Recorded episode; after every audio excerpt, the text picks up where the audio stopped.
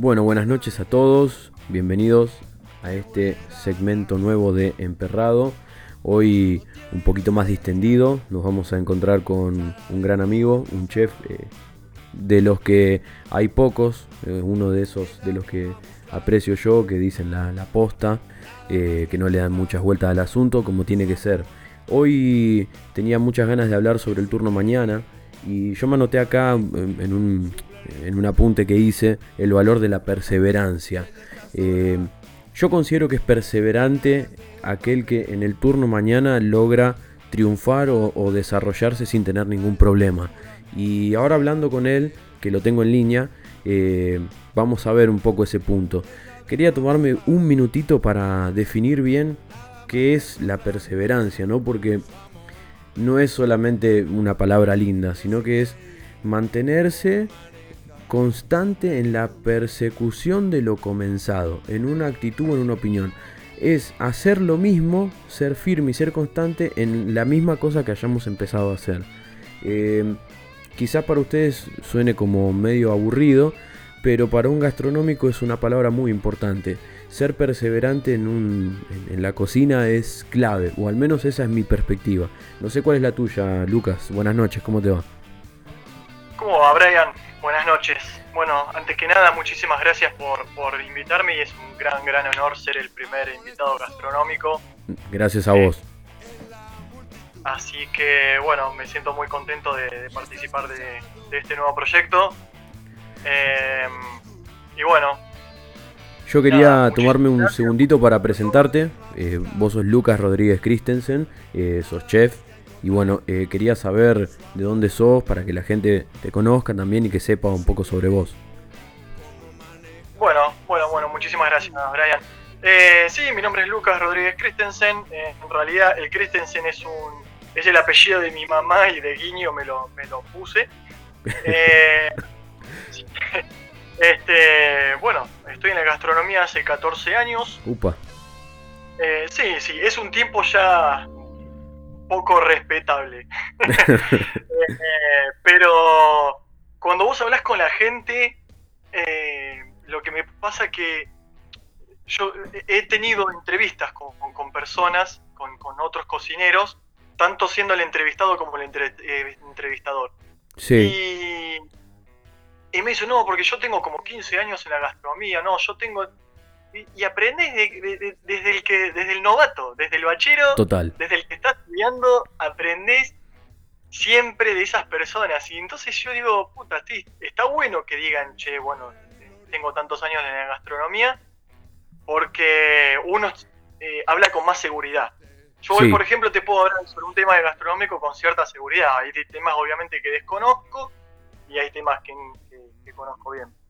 Este, pero bueno, si tengo la, ya la, cierta carrera gastronómica avanzada en, lo, que es la vida, ¿no? Total. Este, Rescato mucho lo que estás diciendo sobre que los años hacen al cocinero, sí, hacen a la profesión, pero al mismo tiempo también los años eh, no nos hacen saberlo todo. Yo odio, y, la verdad es que es, una cosa que no sé si te pasa a vos, el, chef que se la sabe todas. Es el chef que no aprende, ¿viste? ese, que queda chanchado. exactamente. Y a mí lo que me pasa, yo también aprendo de esas personas. Siempre hay una cosa que yo aprendí, justamente, vale la redundancia. Tal cual. en esta carrera, es eh, absorber y, saber mirar a las personas. O sea, yo estoy hablando con una persona que es gastronómica y ya más o menos le saca la ficha si es bueno lo que hace o si es un chanturro y, hace puro humo. Por otro lado, también creo que estamos de acuerdo en que si bien la palabra es importante, hay un punto en el que hay que ponerse a cocinar y a veces las palabras se quedan truncadas cuando... Eh, truncas, perdón, eh, cuando ves en las manos si la, si la habilidad está, ¿no? A veces están las palabras pero no la habilidad en las manos. Sí, el, clásico dicho, los pingos se ven en la cancha. Sí, totalmente, totalmente. Y bueno, yo vengo de Bahía Blanca, estudié gastronomía ahí cuando me vine a Buenos Aires, como en el currículum nadie conocía esa escuela y la verdad no, no me ayudaba mucho, me puse a estudiar gastronomía como ah. posgrado en el Habías reforzado, sí, sí, me acuerdo. Claro, este, mientras había empezado a trabajar, eh, estudié en el Gato Dumas y bueno, eso fue una ayuda más. La verdad, eh, otra cosa que yo siempre le digo a los, nuevos, sí. Eh, se aprende, se aprende en, la, en la cocina, se aprende trabajando. Bien. En la escuela te pueden enseñar un montón de técnicas, un montón de, teoría, pero la, vida es la mejor escuela. Eh, hablando, hablando sobre eso, eh, yo quería saber, desde tu perspectiva, ¿qué es la cocina para vos? ¿Qué es la gastronomía para vos? La gastronomía en sí es un todo, ¿no? Ajá. Eh, la gastronomía es como el desarrollo del... De, o sea, es la posibilidad que te da de desarrollarte como, como arte. Entiendo. Como artesano, como artista. Vos descargas muchas cosas, de emociones, energía. Eso lo haces en la gastronomía a través de la cocina. Bien, bien. Eh, por eso, bueno, eh, ahí, te lo, te lo fusiono un poco lo que es la gastronomía con la cocina. La cocina, obviamente, es eh, el lugar donde vos te explayás, y uno dice, no, a mí me encanta la cocina, a mí me encanta la gastronomía, vos podés cocinar en cualquier lado. O sea, gastronomía es como desarrollar tu propio arte. La cocina tiene eso, ¿no? Tiene ese momento de, no entender qué está pasando, pero por otro lado también eh, te encontrás en, un lugar en común con los compañeros del lugar y eso también te, te da un sentido de pertenencia, ¿no es cierto? Sí, por supuesto, por supuesto. Y más que nada, ya cuando lográs ser jefe de cocina, eh, lo que voy a decir, el sentido de pertenencia es como que te sentís responsable de tantas cosas. Tantas cosas que como, como es tu casa, es tu casa y, lo que salga mal va a ser tu responsabilidad y lo que salga bien es la responsabilidad de todos, porque hay, hay que ser también sincero con eso. Sí. Este, vos formás un equipo, eh, te formás como entrenador, te formás como entrenado. Eh, la cocina tiene, tiene todo eso. Ganás amigos, ganás enemigos, eh, te, forma uno como persona también.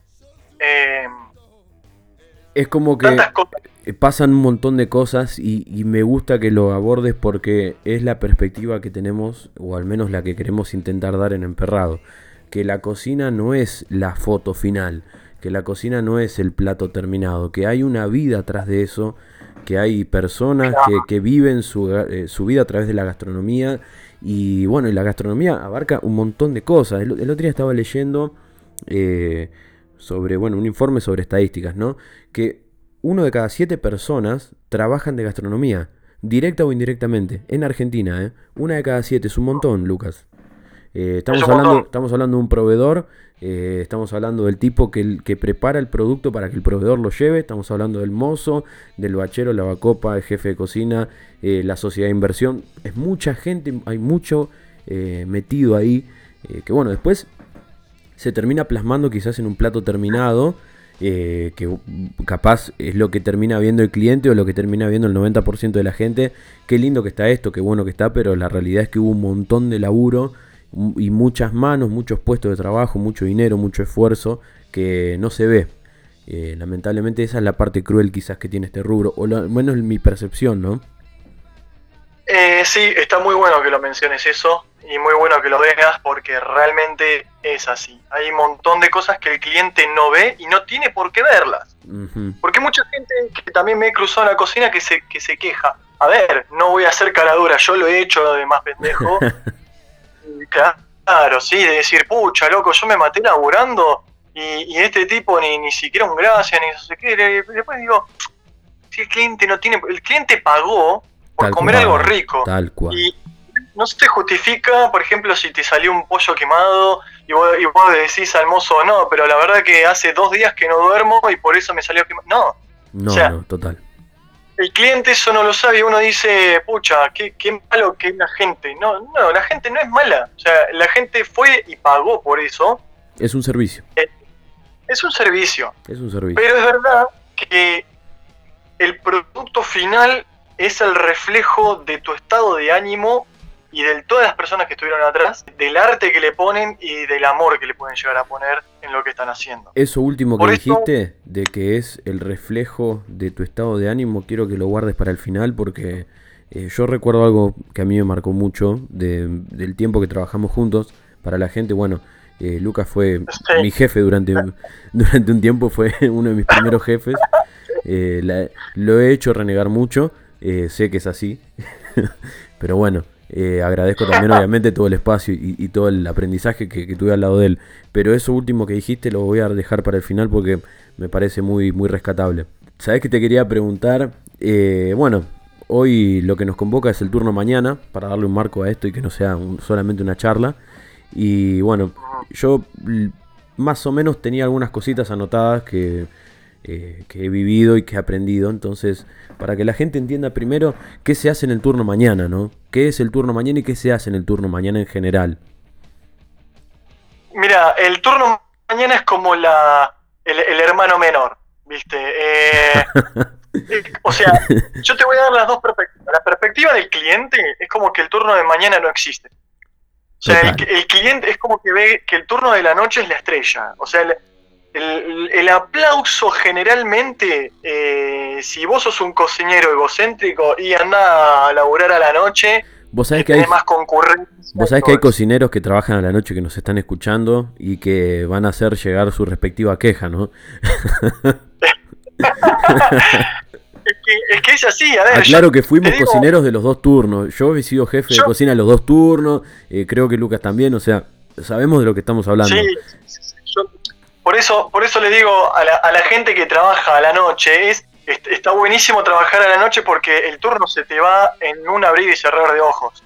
Pero bueno, también tiene su, su, perro, como bien dice el programa. Total. Este, tiene su perro, eh, vos entrás sabés que lo que tenés que hacer, sabés qué cantidad de gente más o menos podés llegar a tener, te puede sorprender como que no. Pero bueno, este eh, lo, que sí la, mayoría de las personas es como que ven que el turno de la noche lo plaman como que es el más importante. Y la verdad que no es así. Bien, bien. Eh, siempre está esa rivalidad entre el turno mañana y turno noche y obviamente el que esté trabajando a la mañana va a decir que ellos trabajan más que los de la noche y el que esté trabajando en la noche va a decir que trabajan más que lo que están a la mañana. Sí. Realmente eso, yo en toda mi vida gastronómica, corta vida gastronómica, si se puede decir también, nadie he escuchado que digan, eh, no, eh, acá nos llevamos todos bien y el turno de la mañana ama el turno de la noche. Imposible. Eh, a ver, solamente lo puede ser un jefe, lo puede decir un jefe ejecutivo que está a cargo de dos turnos. Claro. Eh, y trata de llevar la, la equidad y la, y la armonía. Pero porque medio políticamente quizás también es su trabajo, ¿no? Eh, si no, no puede Exactamente. Claro. Yo te digo, mi último trabajo en relación de dependencia era en, en, un hotel en microcentro. Eh, bueno, cerró por la pandemia, lamentablemente no, no, vuelve a abrir más. Y era el jefe ejecutivo ya de, de ahí y tenía a cargo todos los turnos. O sea, el turno mm. mañana, el turno noche, y, bueno, ese era mi papel. Y, tenía la queja del de la mañana con el de la noche, el queja del de la noche que no le la producción de la mañana. y tener que estar en un tiro de afloje de, no chicos, pero veo, bueno. y ahí ya te transformás en un psicólogo, te transformás en papá, te transformás en mamá, te transformás en hijo, un poco entonces el, el turno es... que la mano. Claro. El turno es un poco eh, eso, ¿no? la lucha de, turnos es parte de lo que es la naturaleza del turno mañana, ¿no? O sea, el turno mañana es en un punto rivalidad, eso también es el turno mañana. Sí, sí, pero bueno, lo que tiene el turno mañana, eh, yo trabajé muchísimos años. De hecho, trabajé más años en turno mañana que en turno noche. Bien. Y, y, sí es otro tipo de disfrute. Es decir, vos podés tener una vida un poquito más normal a la de la gente normal. Eh, ya con eso te estamos diciendo que ningún gastronómico es normal. 24 eh, no somos normales. No, no. Eso, eso creo que lo sabemos todos los gastronómicos y eso enamora mucho a las chicas. Eh, que no eh, nada, pero sí, sí, a mí, a mí me encanta, ¿no?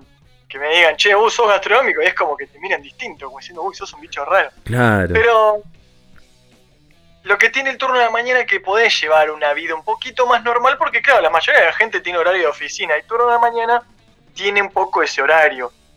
Pero te tenés que levantar temprano, tenés que abrir el local, tenés que hacer. O sea, el turno de la mañana es organizativo. Total, me gusta. Es, es organización. El turno de la mañana tenés, si no tenés tus planillas bien organizadas, no tenés la organización, tanto tu turno como el de la noche va a salir todo mal. Bien. ¿Me explico? O sea, el turno de la mañana se, se encarga de, hacer la preproducción de todo. Hay lugares donde tiene mucho despacho. Bueno, no, sé si puedo tirar el, comentario, pero nosotros estuvimos trabajando en, el bar americano este de, Palermo. Sí, tal cual. Eh, y, lo, vimos, lo vimos. Nosotros trabajamos a la mañana, después vos te fuiste para la noche, traidor. eh, hizo que te entrevisté yo. Pero encima lo peor fue que la, he pasado mal encima. y, a la noche, a la noche cuando me pasaron, fue un, vos, te acordás lo que fue, fue medio, medio un quilombo. Pero el pase ese de turno fue duro. La primera semana eh, fue muy difícil. Me le hicieron parir. por esa rivalidad, Lucas. ¿eh? Eh, es la rivalidad. Es la así que vos sos de la mañana. Pero claro, eh, bueno, esa es otra, ¿viste? A la mañana por ahí no, a ver, por ahí no. A la mañana es fija que no tenés la circulación, eh, despacho y furia que tienen a la noche. Pero el cocinero tiene que aprender todo. Yo creo que el cocinero pleno es el que trabaja en todos los turnos. Total. y el que también es el que se desenvuelve y que puede agarrar un cuchillo y hacer desde trozar un pollo, cortar un pedazo de carne o eh, hacer las salsas y las preparaciones o pre-preparaciones al, ah, al, estilo de la casa. Exactamente, vos a la noche te pones a sacar plato, a despachar, a despachar, a despachar, a despachar, pero no te hiciste, no sé, tres bateas gigantes de 20 litros cada una de salsa ranch, por así decirlo, o de mm. bastoncitos de mozzarella. Los bastoncitos de mozzarella. los peores eran los, los aros de cebolla igual, ¿eh? Los aros de cebolla eran eh, terribles.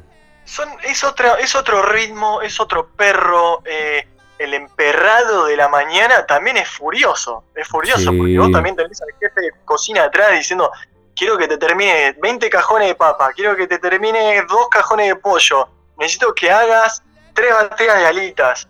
¿Entendés? Y, y tenés que pararte en el mismo lugar y no moverte hasta que te vas. Y no son 8 horas. No. Son 10 horas. Sí. Son 10 horas o 12 horas. Y, ni, ni, hablemos de un catering. ¿Me entendés? Tenés un evento, tenés el. y le tenés que dejar todo servido al de la noche, ¿me entendés? Claro, claro. Estamos hablando de los lugares donde a la noche no se hace producción. Hay, hay otros lugares que se hace producción y despacho al mediodía y después viene al turno tarde y se, se hace su propia producción. Pero esos suelen ser restaurantes petit, de más de cocina de autor y muy Sí, pero también tienen también tienen otro tráfico y otro tránsito de gente y otro volumen, ¿entendés? Entonces quizás al haber menos densidad eh, hay otras cosas que priman, ¿no? Eh, cada turno cada turno se maneja porque no es que llegas y el risotto lo puedes dejar preparado. El risotto se hace en el momento, a lo sumo te dejan nacararlo y bueno, otra cosa, ¿entendés? Pero en general me parece que el turno mañana, o al menos mi percepción es que es muy pesado de laburar en los restaurantes que tienen mucho volumen de gente, mucho tránsito. Exactamente. Sí, sí. Exactamente, desde lo organizacional, eh, y como vos tal cual dijiste, es muy pesado, es muy pesado, las horas no se te pasan más. Claro. la verdad, sinceramente, es más divertido, es más divertido trabajar a la noche para mí, este, pero pero bueno, vos tenés que aprender todo, vos tenés que aprender todo. Eh, yo siempre trabajé más a la mañana por el tema de comodidad de, transporte. Eh, por eso no trataba siempre de, hacerle un poco de cintura al trabajo a, la noche. Pero si me hablas de divertido, y es más divertido trabajar a la noche. Además, eh, vos terminás tu turno y te vas a tomar una birra con los pibes. es otra vida, es otra vida bien, yo entiendo, nosotros lo hacíamos igual, pero porque salíamos re tarde. Claro. nosotros éramos un poco la excepción de los turnos, porque lamentablemente trabajábamos en un lugar donde se, trabajaba mucho. Entonces no era tanto de 8 a 4, ¿entendés? Ni de 7 a 3. Era entras a las 7 y bueno, y salís. No, en esa vez la, verdad que salís y, no, ni hablemos de los domingos al mediodía. Claro. Eso, eso, ahí teníamos el, em, eso era el emperrado del día. Sí, sí, sí, sí. El domingo al mediodía. hacer toda la producción y, todo, tenías que un despacho de 400 cubiertos. Sí. Que encima no eran 400 cubiertos porque tenías rotación. sí, sí. eso.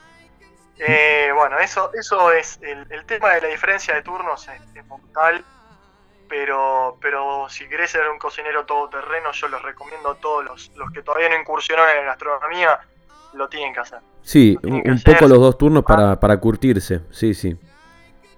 Es así.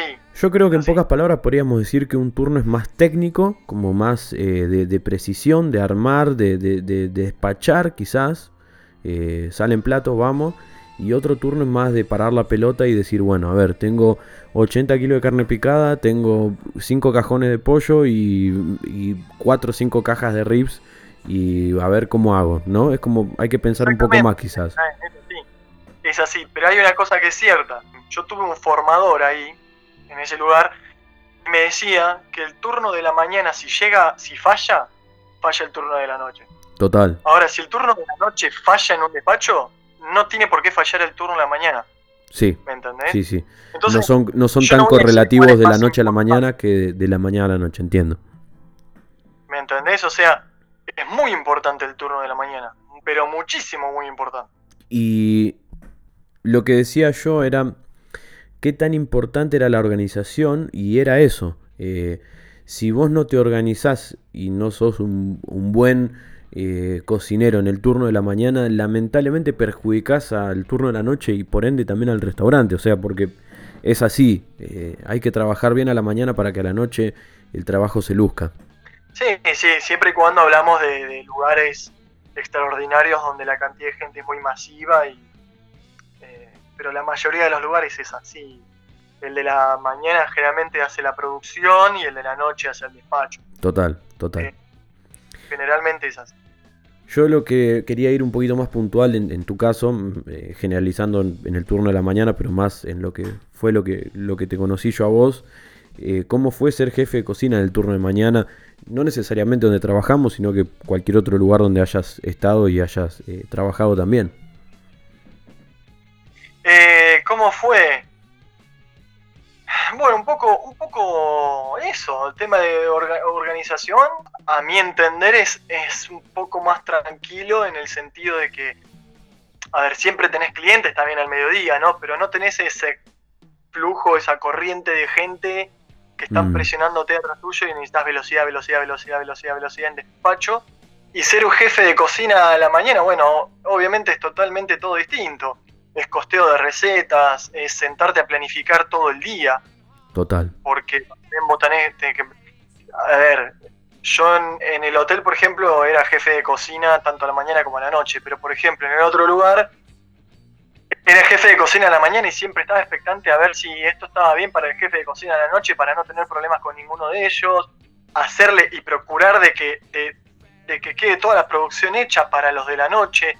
O sea, tenés, no sé si es miedo, pero es eh, cierto sentido de la responsabilidad de lo que es tu trabajo y llenar planillas y hacer pedidos, eh, organizar el día. Mm. Eh, y, empezás tú más o menos la, la mise del día, o sea, esa palabra te va a definir todo. entonces, ser jefe de cocina en la mañana a mí me abrió muchísimo la cabeza en todo lo que es organizacional. ser metódico, eh, ¿me entendés? Este, que las recetas estén bien hechas. Y después, después de ser jefe de cocina a la noche, agarras velocidad. Claro. Y, gritas un poco más, nada más. tal cual, tal cual. Este, Pero sí, sí, eh, coincido con vos, coincido con vos. Eh, te abre mucho la cabeza estar a la mañana porque necesitas, aparte, no sé qué pensás vos, ¿no? Pero necesitas cierto conocimiento extra para estar a la mañana eh, como jefe de cocina, que quizás no lo necesitas tanto estando a la noche. No sé si compartís. Eh, sí, puede ser. Puede ser que sea así porque vos para ser jefe de cocina ya tenés que ser cocinero. Sí. Es eso. Que esa es la, lo excluyente que tiene que tener el cocinero de la noche. Pero el cocinero de la noche no se tiene que poner a pensar en los costos es decir, ya tiene todo porcionado generalmente. El cocinero de la mañana tiene que estar muy atento al tema costos, al tema marketing. Tiene, que tener la cabeza un poco más fría en el, en el sentido de planificar todo. Sí. Es un poco más minucioso. Yo conocí muchos cocineros que quizás estando eh, trabajando siempre a la noche, eh, pasándose a la mañana, se encuentran con que hay muchas salsas, preparaciones y guarniciones que no se conocen, eh, porque acostumbran a recibirlas de un turno mañana que se las elabora siempre. Bueno, a mí me pasó en, otro lugar. no sé, ¿se puede decir el nombre? No, no, no. No, no porque no nos van a pagar el... Claro, no nos van a pagar este, nada. bueno, me pasó en ese lugar. Que el jefe de cocina era un crack a la noche, todo el mundo lo quería, uh, qué bueno que es este tipo, no sé qué. Y un día me tuvo que cubrir a mí, bueno, de hecho cuando yo renuncié, me tuvo que cubrir a mí y yo me enteré después de los perrazos que se comió porque no porque no se sabía la producción. Claro. Era el tipo que me había entrenado a mí, ¿me entendés? Bueno, pero te das cuenta, ahí está la clave, ¿viste? Ahí está el kit. Eh, no es tan fácil. Entonces vos decís, claro, entonces vos decís, bueno, ahí está la importancia de la, del jefe de cocina de la mañana. Y, ¿me entendés? O sea, eh, a la noche uno puede llegar a reemplazar al de la noche, porque necesitas la velocidad. O sea, necesitas el plumero en el tuje y me ponerte a laburar. Sí. Pero a la mañana necesitas planificación y producción y, y saber cocinar. Es así, saber Tal cual. Tal cual. Imagínate prepararte uno de esos hoyones de 30 litros de salsa fileto y no saber condimentarlo. Arruinaste todo un servicio y quizás la mitad del servicio del día siguiente. Claro, bueno, igual, a ver, no te digo que el de la noche no lo sabe, el de la noche puede ser un excelente cocinero. Lo que pasa es que en cierto modo también algo se pierde. Sí. Eh, algo se pierde. Yo me, me, puedo llegar a acostumbrar a trabajar a la noche siempre y, y después me, en cierto modo me olvido de cómo se hace una salsa o qué gramaje le ponen y bueno. Eh, por eso sí es conveniente que, se roten, viste, los turnos, que se roten los cocineros. Eso que te pasó a vos, la verdad que en cierto modo fue una desgracia con suerte. Yo agradezco. Desgracia para ¿eh? mí porque a mí, siempre me llevaban los, mejores me los llevaban a la noche. Muchas gracias. Sí, sí. Sí, sí, sí, sí. No, no, o sea, además es que es un cumplido porque, bueno, vos, la verdad que laburabas muy bien. Hay una cosa que yo siempre, que no tiene nada que ver, pero a, la, a, la, a las preguntas que me estabas haciendo, pero cosas que me acuerdo patente de vos el día que te entrevisté. Y me dijiste, estábamos sentados charlando y, y yo te dije, ¿dónde trabajás? Y mirá, acá, allá, pim, pam, pum. Bueno, y cómo, mirá, vos me la hiciste corta, como me frenaste porque yo soy bastante de hablar. Mira, mira capo, yo necesito laburar, punto. Eso fue tan más que contratado. No, yo quiero trabajar porque me gustaría aprender de lo viste que me ha tocado. yo quiero aprender de mejores, entonces vine hasta acá porque me dijeron que este lugar es el mejor. quiero aprender más. Y yo ya te miro como diciendo, vos sos un lamebotas, tómatela. O sos el primero que va, o sos el primero que va a flaquear después cuando quemen las papas. Claro, porque la gente, a ver, pobre, ¿no? Porque arrancan pasantes, me han tocado, gente que no, no entendía nada de gastronomía y arrancaron en ese lugar, en ese monstruo, y se asustaron y abandonaron la gastronomía. pero las personas que por ahí tienen noción, como vos, que sabías de cocina, pero hay gente que no tiene noción y le pone tanta agarre y me dice, mira, capo, yo necesito laburar, que es una cosa que aprendí. Una cosa es quiero trabajar y otra cosa es necesito trabajar. Total. Y ahí dije, listo, venga nomás. Y bueno, ahí andamos. La verdad te, te, agradezco por el tiempo, Lucas. Eh, yo lo que quería, eh, lo que habíamos tomado ahí más o menos a la mitad del podcast, y quería terminar con esa idea, era eh, lo que vos dijiste sobre que el plato representa un estado de emoción y un sentimiento eh, en el momento en el que se sirve. Y yo me acuerdo, bueno, más o menos la gente que, me conoce lo sabe, pero bueno, el que no me conoce, yo fui todos los puestos, yo no fui un, chef, o sea, empecé desde la bacha y desde ahí en adelante. Y bueno, me, tocó ser cocinero eh, al mando de Lucas. Me acuerdo que estaba sacando un plato, él me frenó me miró dándose cuenta que estaba haciendo una porquería, porque la verdad el plato era una porquería. pero no me retó. O sea, no me retó, no me dijo, eh, sos un inútil o, esto es una porquería. No. no, Él me dijo algo y me quedó grabado. Y después cuando a mí me tocó ser jefe de cocina lo usé y, me acordaba de él. Y él me dijo eso, me dijo, esto es lo que podés hacer porque este plato es un reflejo de lo que sos vos como persona. Y yo lo miré y dije, uh, qué mal que estoy, amigo, dije yo. si esto soy yo como persona, soy un langostino quemado. Eh, creo que era un seafood que estaba sacando. Un combo de mar frito, eh, que era una porquería, porque eh, llevaba unos mejillones gratinados que estaban todos verdes, ni, gratinados, porque lo, lo, saqué en un apuro sin gratinar, los langostinos estaban todos pasados. Pero me quedó esa enseñanza. Esa enseñanza me quedó grabada de, de decir Fíjate lo que estás sirviendo, porque lo que le estás entregando al cliente es un reflejo de lo que sos vos como persona, primero como profesional, pero el profesional es una persona, entonces es un reflejo de lo que sos vos como persona.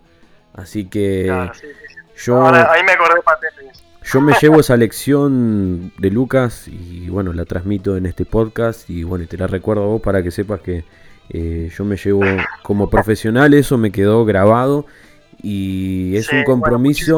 Bueno, es un compromiso, ¿eh? Exactamente, exactamente. Y lo que uno hace es el reflejo de lo que es. Total. Este, por eso es el, también la cantidad de amor que vos le pones a algo. Y voy a decir, bueno, estoy emperrado, sí que te lo saco así porque me importa un pito. No, no, no, las cosas tienen que ser, tienen que salir lo, mejor posible y hay cosas que podés caretear y hay cosas que no, ¿viste? Sí, no, pero, pero eh, creo que ese es el compromiso, ¿no? de terminar el día de trabajo, limpiar tu estación, guardar tus cuchillos, poner el trapito en la bandina y decir, che, me voy sabiendo que habré hecho 3, 4, 5, 100 platos, pero los hice a todos con la dedicación que correspondía o que merecía el cliente, aunque nunca en mi vida lo voy a conocer. Pero yo sé que como profesional tengo que dar este resultado. Exactamente, exactamente, es, es tal cual como vos lo decís, Brian. Así que bueno, bueno Lucas, te agradezco muchísimo. Y agradezco también al público que nos haya escuchado, que haya compartido con nosotros. Y bueno, esto fue Emperrado, señores. Los dejamos hasta la próxima entrega.